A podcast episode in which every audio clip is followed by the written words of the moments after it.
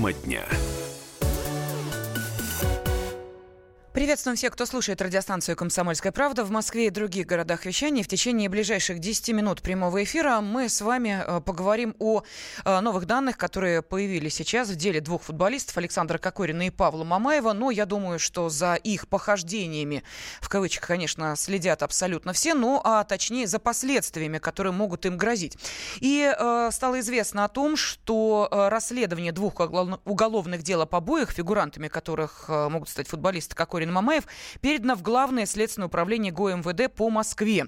Вот э, сейчас у э, здания Главного следственного управления полиции города Москвы э, дежурят, э, ну, пожалуй, э, многие журналисты. И, конечно, спецкор «Комсомольской правды» Александр Рогоза тоже среди них. Он с нами на связи. Саш, здравствуй. Добрый день, Лен.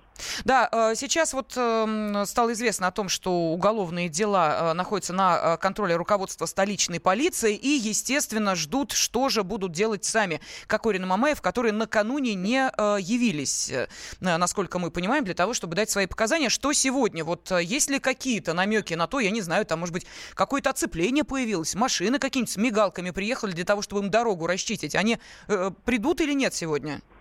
А, ну, э, надо сказать, что вчера действительно появилась информация о том, что якобы они даже уже задержаны, но на самом деле этого не произошло. А процедурно там так, э, они получают э, повестку явиться к следователю на допрос. Вчера якобы, по словам адвоката, еще не, был, не, была, не, не были повестки эти вручены непосредственно Александру Кокорину и Павлу Мамаеву. А, срок явки повестки 13.00 э, нынешнего дня. Мы вот дежурим действительно у здания. Ну, журналистов тут, наверное, человек около ста. То есть большой очень ажиотаж э, все это вызвало. Э, пока э, Кокорин и Мамаев не явились, и дальше по процедуре их должны э, доставить уже насильно. Э, другой вопрос, как их смогут найти. То есть, если люди сейчас пытаются как-то тянуть время, пытаются, я не знаю для чего, выиграть какие-то, может быть, сутки. Но вообще, как объясняют адвокаты, если они продолжат, ну, ну, не, а, откажутся явиться на допрос, следствие имеет полное право трактовать это как попытку скрыться от правосудия и дальше уже арест. Угу. По статье побои арест, мера пресечения ареста не предусмотрено обычно это подписка о невыезде, э, но вот вплоть до, до, до ареста. И э, многие адвокаты, э, юристы, они очень надеются, что следователь принципиально подойдет, как к любому другому обычному нарушителю. По этой Саш, статье. скажи, пожалуйста, наверняка ты с своими коллегами обсуждаешь это громкое резонансное дело. Вот каковы эм, мнения по этому поводу? Ну, а какие мнения? А, конечно, все адвокаты, эксперты, с которыми я говорил, они уверены, что побои – это не та статья, по которой надо квалифицировать то, что произошло. Там э, явно и хулиганство, и причем и совершенная группа лиц. И когда к материалам дела добавят э, заключение врачей о э, побоях, которые были нанесены, надо уже там и причинение угу. вреда здоровью. И э, мы знаем, что история есть, и, что они оскорбляли по, на, националь, по национальному признаку чиновника Дениса Пака. Об этом говорит его адвокат. То есть тут целый букет статей может случиться, и все надеются, что Э, золотым мальчикам это с рук не сойдет. Спасибо. Специальный корреспондент «Комсомольской правды» Александр Рогоза сейчас находится у здания Главного следственного управления э, полиции города Москвы, э, куда, собственно, и должны сегодня были явиться Александр Кокорин и Павел Мамаев. Ну, а пока поступает информация от э, их адвоката. И, э, собственно, э, Умалат Сайгитов э, заявил, во-первых, о том, что футболисты готовятся выступить с заявлениями и извинениями Э, ищут для этого подходящий случай. Ну и плюс к этому также адвокат э, сказал о том, что э, ощущается давление СМИ на правоохранительные органы. Ну вот я процитирую сейчас адвоката у Малата Сайгитова. Грандиозное давление на правоохранительные органы со стороны СМИ и власти. Квалификация дела 116 побои вполне адекватна. Но под давлением видно, что хочется дожать до квалификации хулиганства. Такая квалификация натянутая и надуманная. Посмотрим, что решат правоохранительные органы, сказал адвокат. Сейчас с нами на связи доцент кафедры гражданского права Всероссийского государственного университета юстиции, адвокат Андрей Некрасов. Андрей Игоревич, здравствуйте. Здравствуйте. А скажите, пожалуйста, при каких условиях статью могут переквалифицировать, но не под действием же действительно а, СМИ и власти? Да нет, почему? Бывает и так, под действием как раз давления общественности, либо отдельно взятых ее представителей, либо даже представителей а, властных неких структур, да, почему так бывает? Но вы видите состав а, более тяжкого преступления в их э, деянии, да потому что это все у всех на виду. Вот все эти да, видео можно посмотреть. Конечно, конечно, я изначально и вчера ряду изданий это также прокомментировал, на мой взгляд, хотя, опять же, подчеркну, квалификацией занимаются правоохранительные органы, прокуратуры и в крайнем случае суд, когда есть спор относительно квалификации, а это очень частый спор.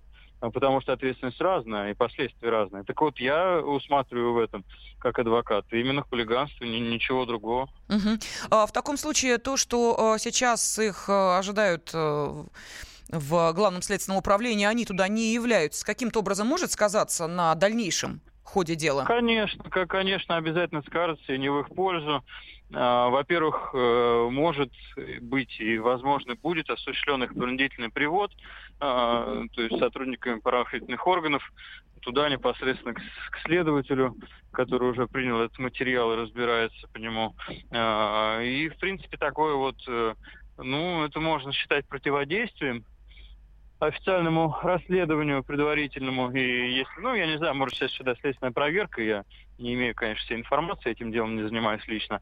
Поэтому, да, разумеется, это им совершенно не на пользу, а определенное отношение к ним будет совершенно четко сформировано. Андрей Игоревич, а почему они не приходят? Можно ответить на этот вопрос? Может быть, э, пытаются, знаете, скрыть э, наркотическое ну, алкогольное опьянение? Ну, возможно, они боятся, возможно, еще не выработали линию поведения с своей защитой. Возможно, они все еще пытаются каким-то образом договориться с потерпевшими и э, попытаются загладить свою вину. В основном ведь защита именно так себя по таким делам и ведет. Это совершенно нормально. Да, заявляет о том, что это всего-навсего побои, потому что это дело частного обвинения. Можно помириться, можно загладить ущерб, и все, и ничего вам не будет. Спасибо. А, а, простите, хулиганство да. уже возбуждает государство, и это полное уголовное преследование без всякого примирения. Угу. Спасибо большое за ваш комментарий. Адвокат, доцент кафедры гражданского права Всероссийского государственного университета юстиции Андрей Некрасов был с нами на связи. А, ну и уже определенные действия в отношении профессиональной а, дальнейшей а, судьбы этих двух спортсменов а, прозвучали от э, клубов, э, за которые они выступают. Вот, например, э, накануне футбольный клуб «Краснодар» выступил с заявлением о намерении расторгнуть контракт с Мамаевым и сообщил, что полузащитник отстранен от тренировок. На этот футбольный клуб обрушился, ну, скажем так, с весьма эмоциональными заявлениями. Отец Павла и агент собственно, Константин Мамаев. Вот давайте мы сейчас послушаем эту довольно эмоциональную речь.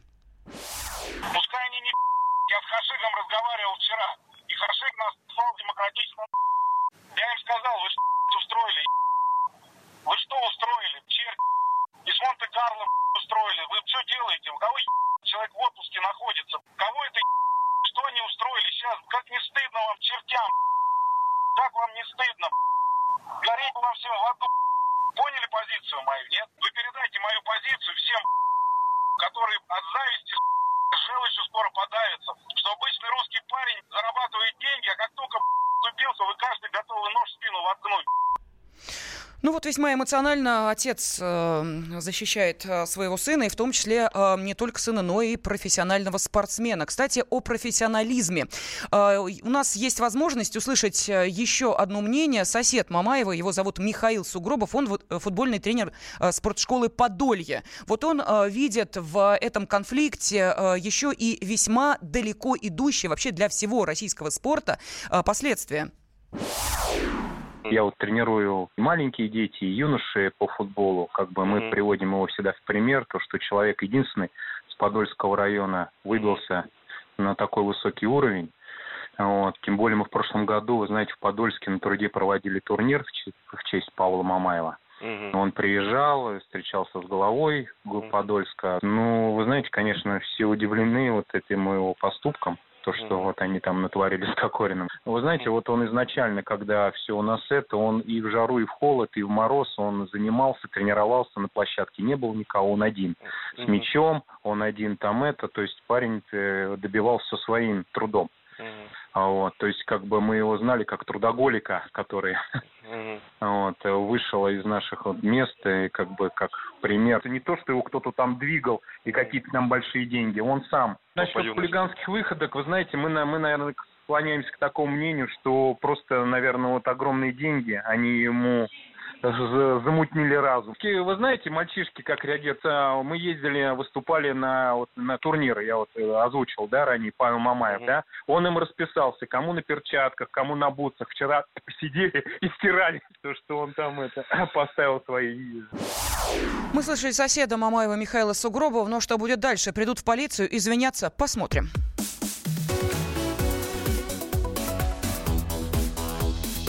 Тема дня. Будьте всегда в курсе событий. Установите на свой смартфон приложение «Радио Комсомольская правда». Слушайте в любой точке мира. Актуальные новости, эксклюзивные интервью, профессиональные комментарии. Доступны версии для iOS и Android. «Радио Комсомольская правда». В вашем мобильном.